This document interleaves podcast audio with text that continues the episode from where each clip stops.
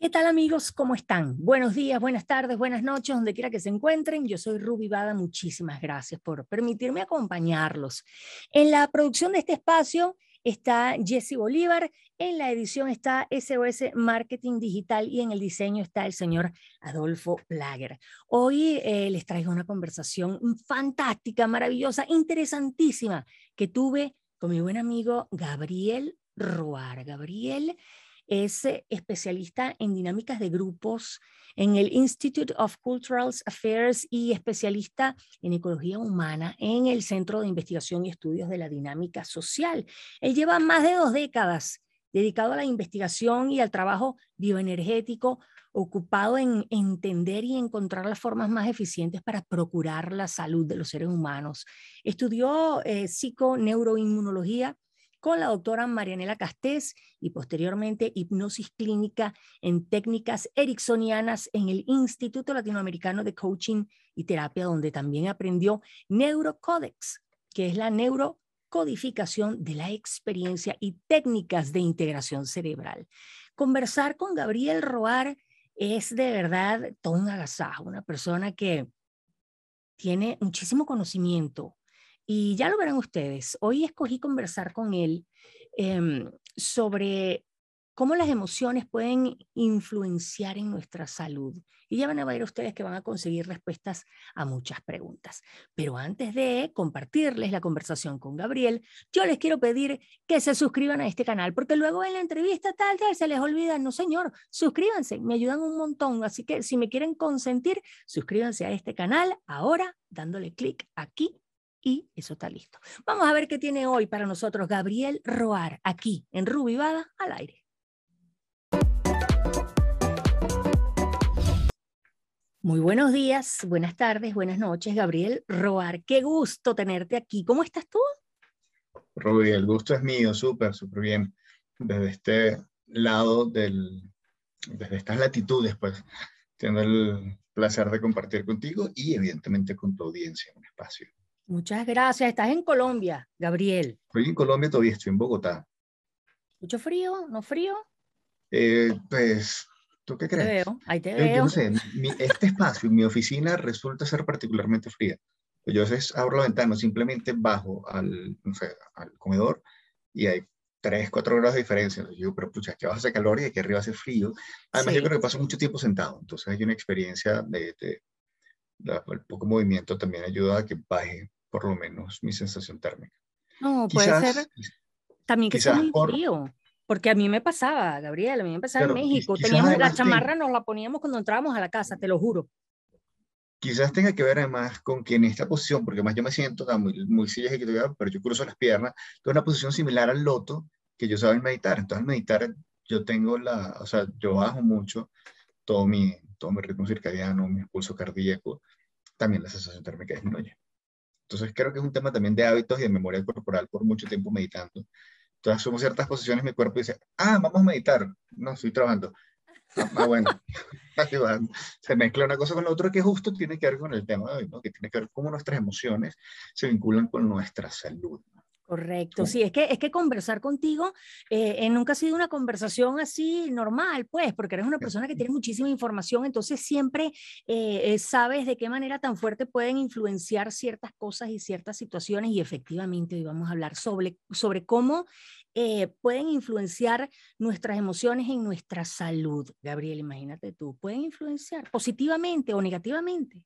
Ambas cosas. Y gracias por preguntarlo positivamente. Yo creo que eres sin temor a equivocarme, la primera persona que me pregunta, ¿y nuestras emociones pueden enfocar positivamente?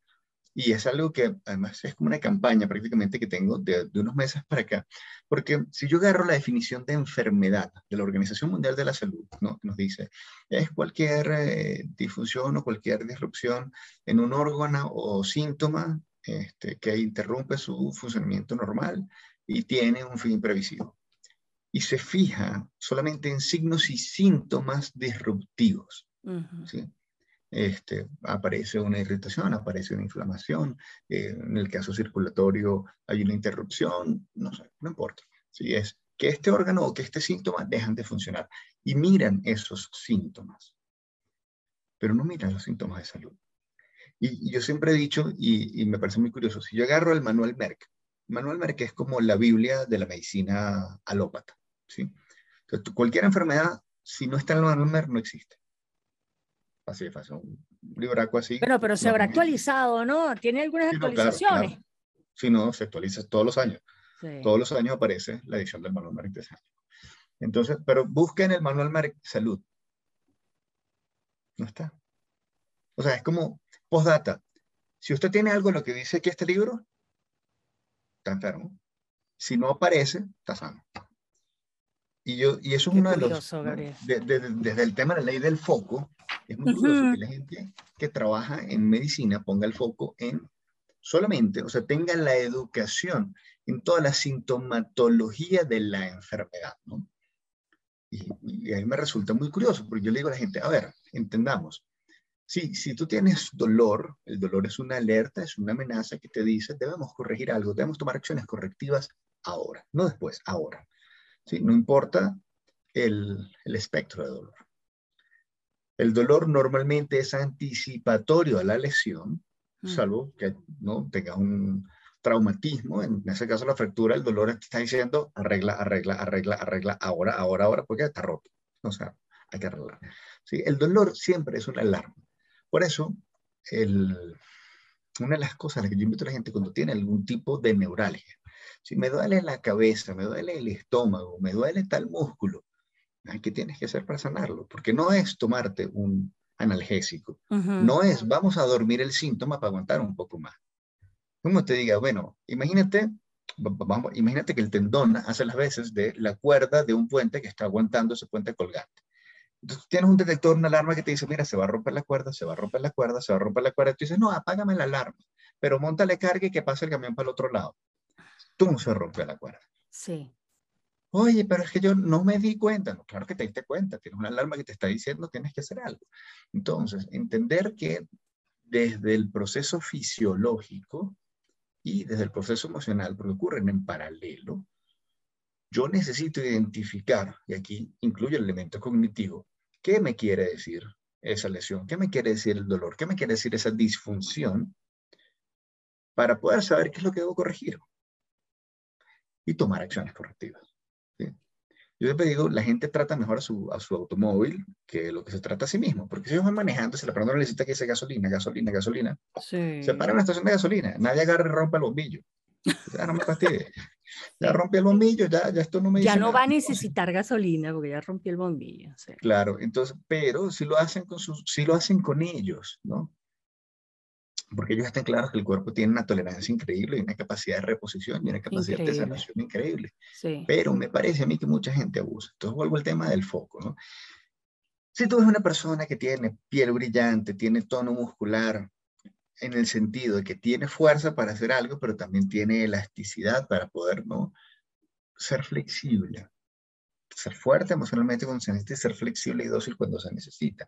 ¿Sí? No es jugar al caballero la armadura oxidada, que yo me meto todos mis mecanismos de defensa y me hago un tanquecito y que no me quiera nadie. ¿Por qué? Porque tiene que acariciar mi armadura. No, que me acaricien a mí, que me den cariño, entonces yo puedo ser dócil, puedo que hacerlo. Pero si alguien amenaza mi integridad o la de mi familia, yo puedo sí, ponerme la coraza y salir a atacar. Eh, que me crezcan las uñas, que me crezca el cabello, que yo tenga un, sí, un proceso digestivo de 8 o 10 horas, que yo vaya una o dos veces al baño. Todos esos también son síntomas, pero son síntomas de salud. A lo cual la gente por lo general no le pone el foco, no le presta atención. Sino que, Porque está ahí, es lo normal, está ahí. Que no es, cuidado con ese, cuidado con ese término, mi amiga, cuidado con ese término. Ya vamos a ver un momento qué, qué cosa me acabas de decir que, ¿no? ¿Por qué? Porque la gente, eso, digamos, se, se olvida de que hasta que no entre estreñimiento, o que haya un proceso de diarrea, o que la piel esté muy reseca, ahí entonces es donde tomó correctivo, ¿no?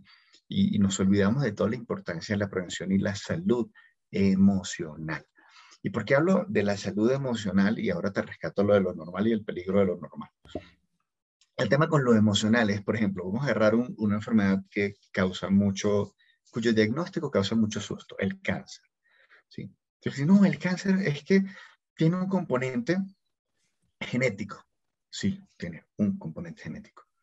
Que ese componente genético se vuelve una predisposición. Eso quiere decir que si tu padre o tu madre o tu abuelo tuvo cáncer, tú tienes la posibilidad de desarrollar el cáncer. Pero porque tengas un gen, no, ese gen no se activa si no tienes un quiebre emocional. Si no mm. tienes una situación traumática emocionalmente que te inmunosuprime y activa esa respuesta. Pero esa respuesta además viene formada y viene educada por un proceso de socialización. O sea, tú actúas como actúa tu clan, tú actúas como actúa tu familia, por un sentido de pertenencia. Entonces, muchas veces el cáncer es una forma de amor a la familia. Bueno, así como lo hizo Pablo. Hay amores que matan, yo no quiero que me amen así. Hay amores que matan, exactamente. Entonces, aquí va de nuevo, y gracias por lo de lo normal. ¿De dónde viene la palabra normal? Sí, la gente la usa cotidianamente, pero no tiene conciencia del, del origen y la etimología de lo normal. Si tú te acuerdas, cuando esta estadística alguna vez en tu vida, una curva que le llamaban la campana de Gauss, ¿sí? En la campana de Gauss, cuando yo estoy midiendo un evento, el término que más se repite es la norma, ¿sí? Y todo lo que está en exceso y en defecto en esa desviación con mayor frecuencia se llama la desviación normal. Así que un evento normal solo quiere decir que ocurre con mucha frecuencia en la vida de una persona. Y lo anormal es lo que ocurre por exceso y defecto de ese evento que más se repite. Eso quiere decir que, por ejemplo, para ser un poco ilustrativos, en una relación sadomasoquista, lo normal es que todos los días hayan nalgadas, golpes y alguna forma de maltrato o vejación. Eso quiere decir que es sano. ¿no? Quiere decir que es normal. Qué interesante, sí. Entonces, ¿qué es lo que pasa en algunas familias? Lo normal es que haya insultos o lo normal es que haya cariño. Lo normal es que haya apoyo, mm. lo normal es que haya indiferencia. ¿sí? Hay gente que te dice, no, muy orgulloso, para mí sí me daban mis correazos y a mí sí me pegaban y mira lo bien que salí. Mm, Eso lo veo mucho, mucho lo veo, mucho. Revisemos cuál es el concepto, porque era lo normal y era la forma correctiva, pero una forma, una forma correctiva represiva y maltratante, que incluye una forma de desvalorización en el proceso. Y eso se vuelve, entonces aquí va el otro elemento, ¿no? Yo tengo mi elemento emocional, yo tengo un componente físico, y tengo un componente cognitivo, ¿sí? ¿Cuáles son mis creencias que justifican que yo me sienta de esta manera y que en consecuencia mi cuerpo reaccione de esta manera. Porque la gente, no, es que primero el huevo o la gallina. El componente cognitivo va en paralelo con el componente fisiológico y va en paralelo con el componente emocional. Si yo altero alguno de los tres, ¿no? el sistema siempre se regula, pero entonces se regula hacia el malestar o se regula hacia el bienestar. Y si estoy eh, digamos, con un pensamiento un poco más amplio, yo incluso puedo sumar componente espiritual.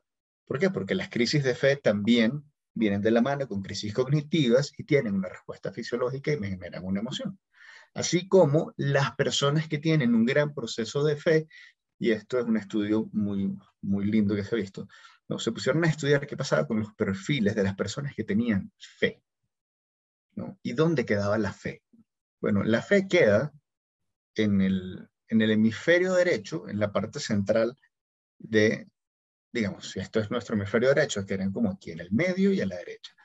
Porque tienen que ver con parte de la corona y por eso de alguna manera cuando uno tiene un proceso cognitivo o si estás con alguien te dice, no, los chakras, tienes el chakra activo y pones la mano y sientes calor.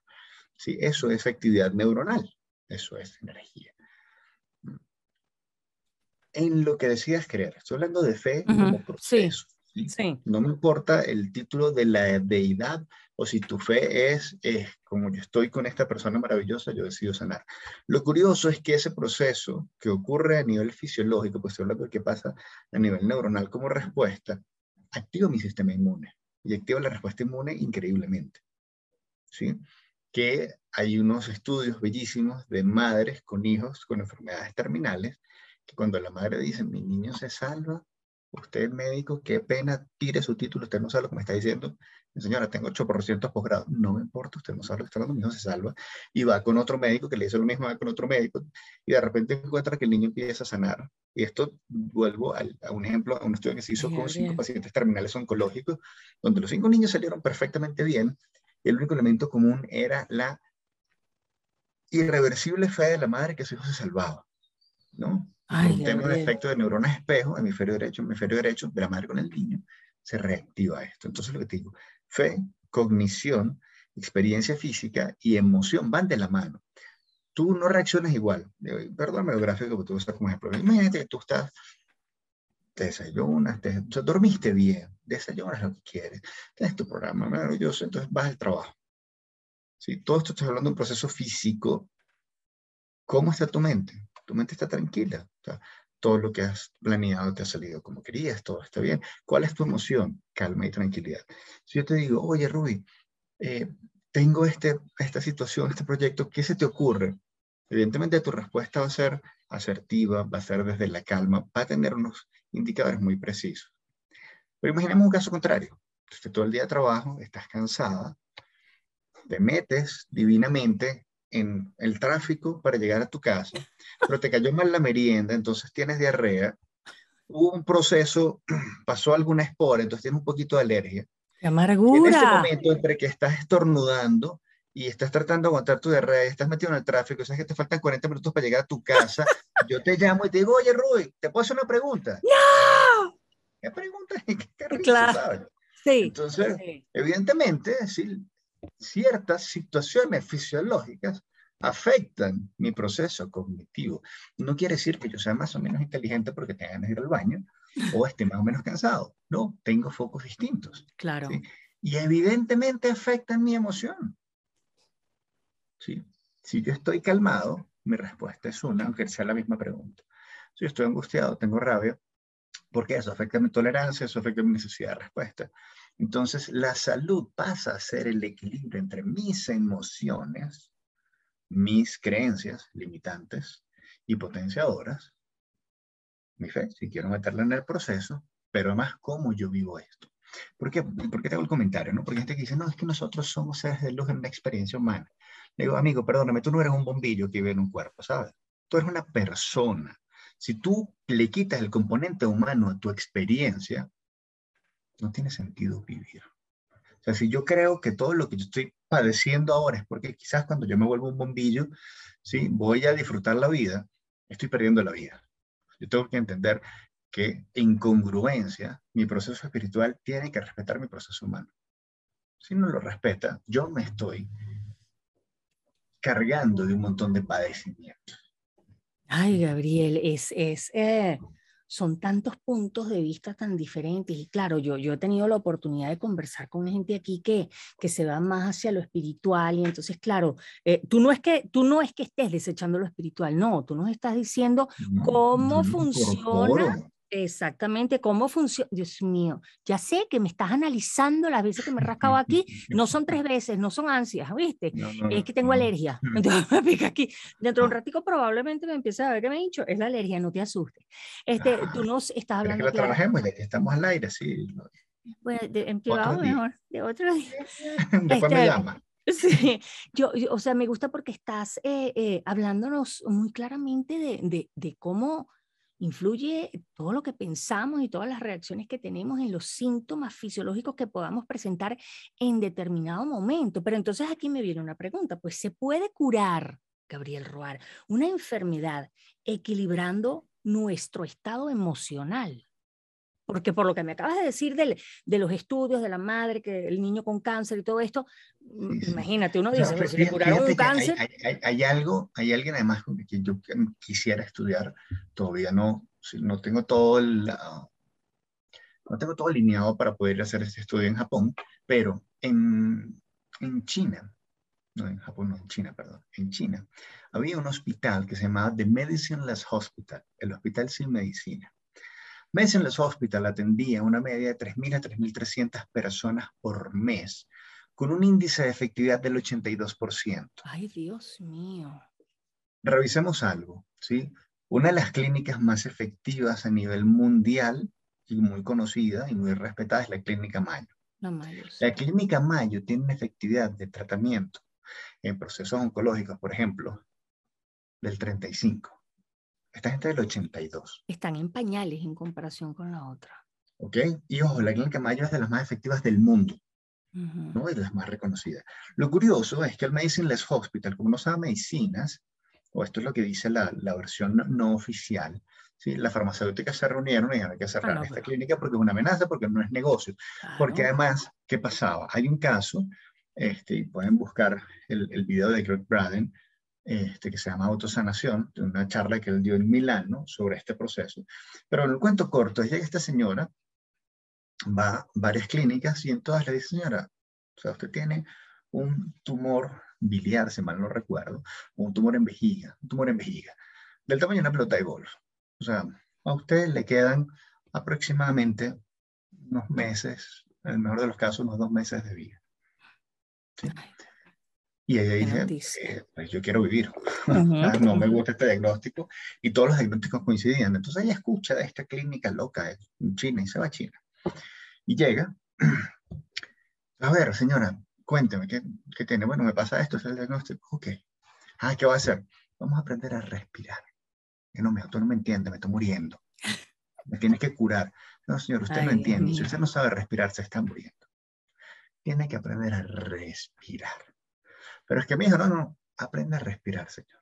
Eh, bueno, ya estoy aquí, estoy metiendo en una clínica. Tiene que respirar, pues. Una semana aprendiendo a respirar. Ok, ahora sí, vamos a tratamiento. Okay, ahora aprendamos a meditar. Vamos a aprender a balancear nuestras emociones, estar en contacto con nuestro cuerpo.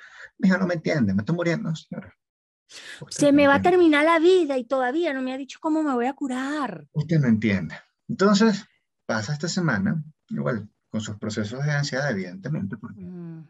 bajo la creencia hay un proceso que dice tiene un tiempo finito de ejecución.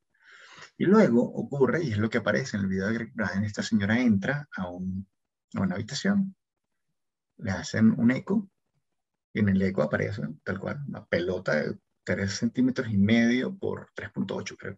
ahí, está, ahí está, pueden ver el video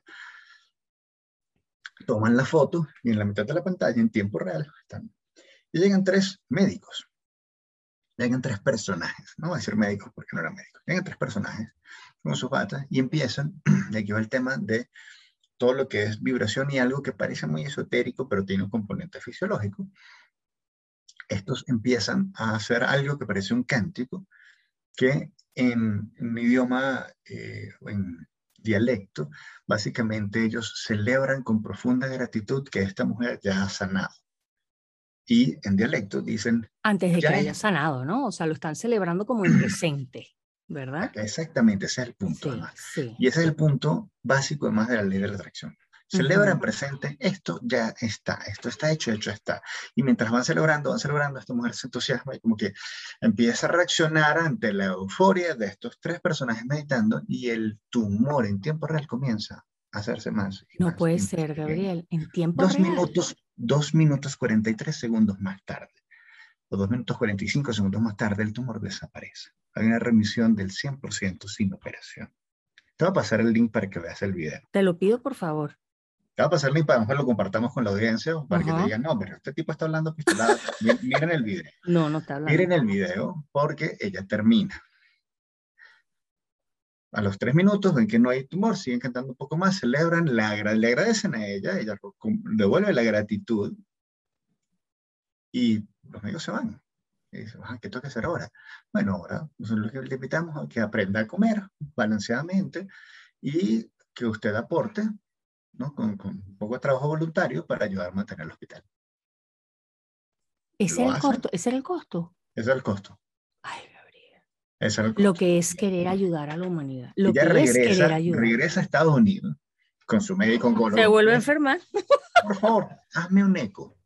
Y el tipo le dice, eh, no encontró nada. Y vuelve a hacer la expresión. No sé qué hiciste, pero funcionó. No sé qué hiciste, pero funcionó. Y ese es el caso más famoso. Lo curioso es que en el, lamentablemente, el Medicine los hospitales lo cerraron, supuestamente porque hubo una demanda por publicidad engañosa. Lo que es muy raro, porque ni cobraban por adelantado, ni eran ganas de fortuna, casi todo era trabajo por colaboración y el índice de efectividad era excesivamente alto. Pero bueno, Qué desgracia, chico, qué desgracia. vuelve, vuelve el tema. Por un lado, alguien puede decir que esto es parte de un tema de fe, ¿sí? porque hay gente que está en creencia. Hay otro que tiene que ver con un tema de vibración, ¿sí? Y aquí podemos hablar de, ¿sí? podemos extender un montón de teorías que no nos va a dar el tiempo, pero de cómo nuestras células se comunican entre ellas, pero sobre todo qué pasa con este efecto de cuando alguien se acerca a ti con amor y gratitud, cómo tu cuerpo lo siente y lo percibe. Y esa emoción de amor y gratitud genera bienestar. De la misma manera que si alguien se acerca con rabia, odio, menosprecio, la gente lo siente y deprime por, eh, progresivamente su sistema inmune. Es lo que te iba a decir, que tenemos que cuidarnos muchísimo de las personas que están a nuestro alrededor. Entonces, esto que llaman eh, mal de ojo, mala vibra, rabia, lamentablemente sí, pero ojo, tienen, y no estoy, no estoy hablando de, de, de vudú o de cosas por el estilo, sí afectan. Yo tenía un video, lamentablemente YouTube me lo, me lo bajó, este, que se llamaba bullying energético, donde yo pongo a una persona, hago algo que se llama test kinesiológico, y muestro cómo su cuerpo reacciona en una postura firme y fuerte, yo le pido a todo el mundo en la audiencia simplemente que lea lo que está al fondo de la pantalla. Estábamos en un colegio de como unas 900 y pico personas y la gente solamente pensaba, te odio, te desprecio. Y este niño en 40 segundos pierde toda la fuerza en público.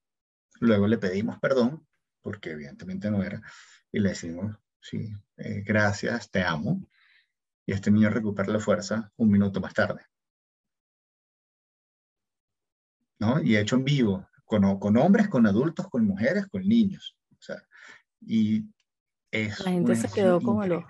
Claro, vale, la gente se quedó con el ojo cuadrado. Entonces, ¿qué pasa? ¿La emoción puede afectar? Sí. Mientras mayor es mi nivel de alegría. Aparte es que la emoción, la gente suele, suele olvidar esto, la emoción tiene un equivalente bioquímico. ¿sí? La alegría, ¿sí? Es oxitocina y endorfinas. El amor, ¿sí? Es serotonina y endorfina. Y oxitocina. La alegría es mucha serotonina. La rabia es eh, adrenalina y noradrenalina. El, estrés la rabia sostenida es adrenalina, noradrenalina y cortisol. El tema con el cortisol, que le llaman la hormona de la vida, es que el cortisol elevado, por un momento, me sirve para metabolizar azúcares y tener más fuerza. Pero si yo no hago nada, que es lo que pasa con el estrés, si yo pienso en todo lo que está por resolver, entonces mm. estoy pensando en amenazas, pero no las estoy resolviendo. Mantengo las amenazas vivas, mantengo mi cortisol alto. Como que el cuerpo dice, mira, yo tengo que hacer algo con esto. Si yo no ataco afuera, ataco adentro. Entonces, ¿cuál es el problema? Un pensamiento negativo puede llegar a deprimir mi sistema inmune hasta por ocho horas. Pero un pensamiento positivo no me lo despierta ocho horas, me lo despierta por cuatro o por seis máximo. Entonces yo necesito empezar a, generar el hábito de quererme más y de conectarme con esa emoción. Y si vuelvo al tema de lo que hablamos antes de la ley de la atracción, ¿no? Fíjate que estos médicos celebraban en presente el hecho de la salud de esta paciente. Y eso es lo que le permitía a la paciente conectarse. ¿Por qué? Porque, voy a nuevo a los hemisferios. En el hemisferio izquierdo, lógico, secuencial estructurado, está la capacidad de entender una regla gramática, por lo cual yo puedo reconocer que hay un tiempo pasado y hay un tiempo futuro. En el hemisferio derecho, no. Y el hemisferio derecho es el que controla las emociones. Por lo cual mi experiencia humana, de alguna manera, se afecta derecho, se afecta por cómo mi hemisferio derecho procesa la experiencia. ¿Qué es un ataque de pánico? Es hiper, una hiperactividad en el procesamiento del hemisferio derecho, que le genera a la persona una sensación de muerte. Dile a alguien que tiene una fobia, un ataque de pánico, no, mijo, no. eso es psicológico, me estoy muriendo, tengo el pulso cardíaco en 200, sí, tengo, o sea, las sensaciones de muerte. El otro no lo entiende, el otro no lo, el otro no lo vive, pero la sensación de esa persona es, me estoy muriendo. Si yo sereno el hemisferio izquierdo y genero un proceso de integración en ambos hemisferios, la sensación es calma. No es bienestar, es calma. Hay un flatline emocional. ¿Sí? Entonces, ¿qué ocurre cuando la emoción es bienestar? Que sube mi sistema inmune, que sube mi respuesta hacia la salud. Ay, qué bonito. Y eso tiene un equivalente bioquímico. Entonces, mi emoción tiene un equivalente bioquímico que me genera una respuesta específica. Y por eso yo puedo entender, por ejemplo, por qué algunos niños nacen con determinadas enfermedades. Porque todo el estrés que sufre la madre lo sufre el niño. Y la gente me dice, no, pero son personas distintas. ¿Cómo crees que se alimenta el niño? se llama cordón umbilical. ¿Y qué pasa? Pasan nutrientes, sí, pero pasa sangre. Entonces, toda esa emoción de la madre, esta madre que dice, uy, qué hermoso el milagro de la vida que estoy generando, estoy embarazada, amo a este niño o niña que está viniendo, qué cosa tan preciosa. estoy llenando a ese niño de endorfina, serotonina, oxitocina y el sistema inmune ese bebé está con todo. Pero...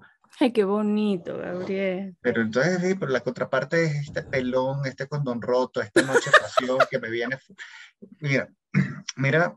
Té de cobre.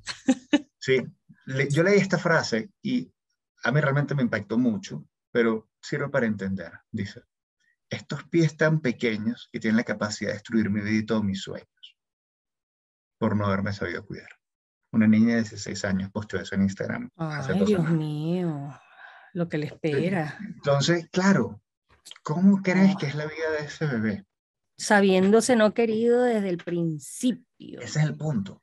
Antes de saberse no querido, él se siente no querido. Se siente. Él siente el rechazo. Luego, con el tiempo, va a desarrollar su estructura cognitiva y va a entender que esa experiencia y que esa emoción se llama rechazo. Pues la experiencia la tiene desde el día uno. Bueno, desde el día veintitanto que la madre se haya enterado, ¿sí? Pero del momento que la madre se entera, ese niño siente el rechazo y entiende que la madre es una amenaza de muerte. Y, perdón si digo esto muy fuerte, pero ¿por qué? Porque el niño recibe, o sea, si el colesterol elevado puede deprimir el sistema inmune de la madre, ¿qué tú crees que le está haciendo un cuerpito que se está formando? Ay, no. Entonces, ah, se llama aborto espontáneo.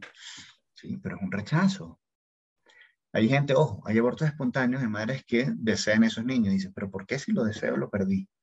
Porque a pesar de desearlo, hay una parte en su inconsciente que genera la emoción de miedo o de estrés. Y el cuerpo siempre va a ser lo, lo que considere necesario para preservarse. Si eso implica soltar al niño, lo va a soltar lamentablemente con todas las implicaciones y el dolor que eso trae. Ay, Gabriel Roar, tú hablar contigo a estas horas de la mañana es complicado porque yo todavía ando así como que medio dormido y tú me pones este cerebro bueno, caliente, pero es que es verdad, o sea, es verdad, tantas cosas, por eso es que no hay como hablar con el que sabe, chico, con el que sabe definitivamente, claro que las que, las emociones tienen mucha influencia en nuestra salud y definitivamente, bueno, pues me imagino eh, eh, eh, tantas personas, iba a llamarle pacientes, ¿tú le llamas pacientes a la gente que tú atiendes? Pacientes, consultantes, coaches, depende del enfoque, depende de la teoría.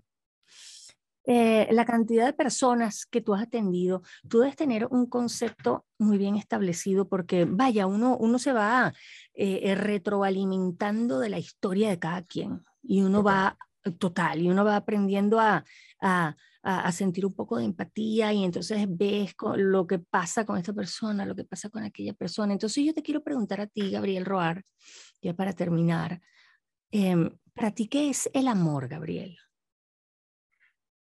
A ver, te requería diciendo, y fue la primera, la, la primera palabra que vino a mi mente, el amor es una bendición.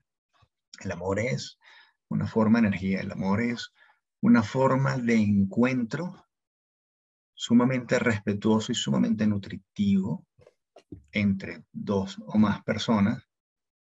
Pero el amor, y te, lo voy a explicar desde la función orgánica, ¿no? Yo tenía un artículo hace mucho tiempo que dice, ¿cuál es la diferencia entre el amor cardíaco y el amor hipofisario? ¿Qué hace el corazón? El corazón bombea sangre. Y la gente dice, oh, se la sabe todas, evidentemente, el corazón bombea sangre, pero ¿qué ocurre? El 96% de la sangre que bombea el corazón es para nutrir a todo el cuerpo. Solo el 4% de la sangre que bombea el corazón es para sí mismo. ¿Cómo es una persona cuando está enamorada? Una persona enamorada cuida al otro. No está esperando, mira, que no me doy los lo buenos días, entonces no le voy a dar cariño hoy. No, no. Ruy, yo te amo, mira, que estés bien, ¿cómo dormiste bien? ¿Descansaste? Sí, tengo gestos concretos de expresión de cuidado para mi ser querido. Y siempre dicen que la mejor forma de identificar el amor es viendo qué pasa entre un abuelo y un niño. ¿Por qué? Porque el abuelo no solo cuida, sino que malcrea también. O sea, se permite ser espléndido porque no tiene que dar hasta algunos de estos parámetros morales que normalmente los padres sí. Entonces el abuelo tiene como otras licencias. ¿Cómo es el amor cardíaco? Desde mi interpretación. Es cuidador. siempre procura el bienestar del otro. El otro lado, ¿qué es la hipófisis? Es el gran el director de orquesta, el gran rector. Esto sí, esto no, y esto está condicionado a. Entonces, ¿cómo es el amor hipofisario? ¿Hiciste tu tarea? Sí, entonces te puedes comer el postre. ¿Te portaste bien en la escuela? ¿Me hiciste caso? Sí, entonces te doy un beso. Eso no es amor, eso es interés. Condicionante, ¿no? Es un amor condicional. El amor condicional, en mi interpretación y en mi experiencia, no es amor. Es obediencia condicionada. Porque estoy usando el afecto como una moneda de cambio.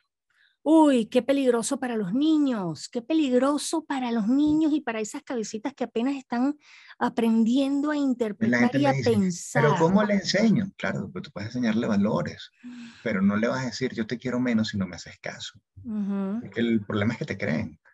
Claro. Y de repente la madre lo dice simplemente, a, mí hay una frase que me encantaba. porque es lo que hemos oído toda la vida, Gabriel. Claro, a mí hay una frase que me decía, si tú le dices a tu niño que si no se come la sopa, el hombre del saco va a venir a llevárselo, él, él te cree. Si tú le dices que hay un monstruo en el closet, él te cree. Si tú le dices que viene Santa Claus en diciembre, él te cree. Si tú le dices que está de Tooth Fairy, ¿no? Y que se va a llevar el dientecito y le va a traer bienestar, él te cree. Pero si tú le dices que eres maravilloso, si tú le dices que él puede hacer todo lo que quiera, también te cree. Entonces, ¿qué mensaje le estás pasando a tu niño? ¿El de todas las amenazas fantásticas que hay en el mundo o el de todas las posibilidades hermosas que hay en el mundo? Ay, no, qué maravilla, Gabriel. Ay, no, qué maravilla. Me podría quedar aquí conversando mucho más contigo, pero lamentablemente pues ya se nos acaba el tiempo. Em, Gabriel, tenemos muchos proyectos y muchas cosas interesantes que estuvimos conversando. Gracias, no, yo sé que sí, vienen cosas maravillosas. Eh, te pido por favor que me compartas el enlace del video este de la historia de la señora Fantástico. Te paso en unos minutos. Ok, para, para compartírselo a la gente aquí en esta caja informativa. Los invitamos a todos, por supuesto, a que sigan a Gabriel en sus redes sociales. El Instagram de Gabriel es una cosa ayayay, uyuyuy. Dile a la gente tus redes sociales, por favor gabriel.roar en Instagram y Gabriel Roar en Twitter y Facebook. Es sencillo. GabrielRoar.net si quieren entrar a mi página y leer un poco más sobre algunas enfermedades, talleres, capacitaciones, consultas, bienvenidos sean. Qué bueno, Gabriel, te agradezco muchísimo por tu tiempo. A ustedes, amigos, por supuesto, los invito a que se suscriban a este canal y a que comenten, a que compartan. Si tienen alguna duda, escriban su comentario que Gabriel prontamente se los va a contestar. Gabriel, que tengas un día fantástico. Muchas gracias por tu aporte. gracias. Bendiciones a tu equipo también, por favor. Qué bueno tenerte aquí, amigos. Becho, abacho y apapacho. Yo soy Ruby Hasta la próxima.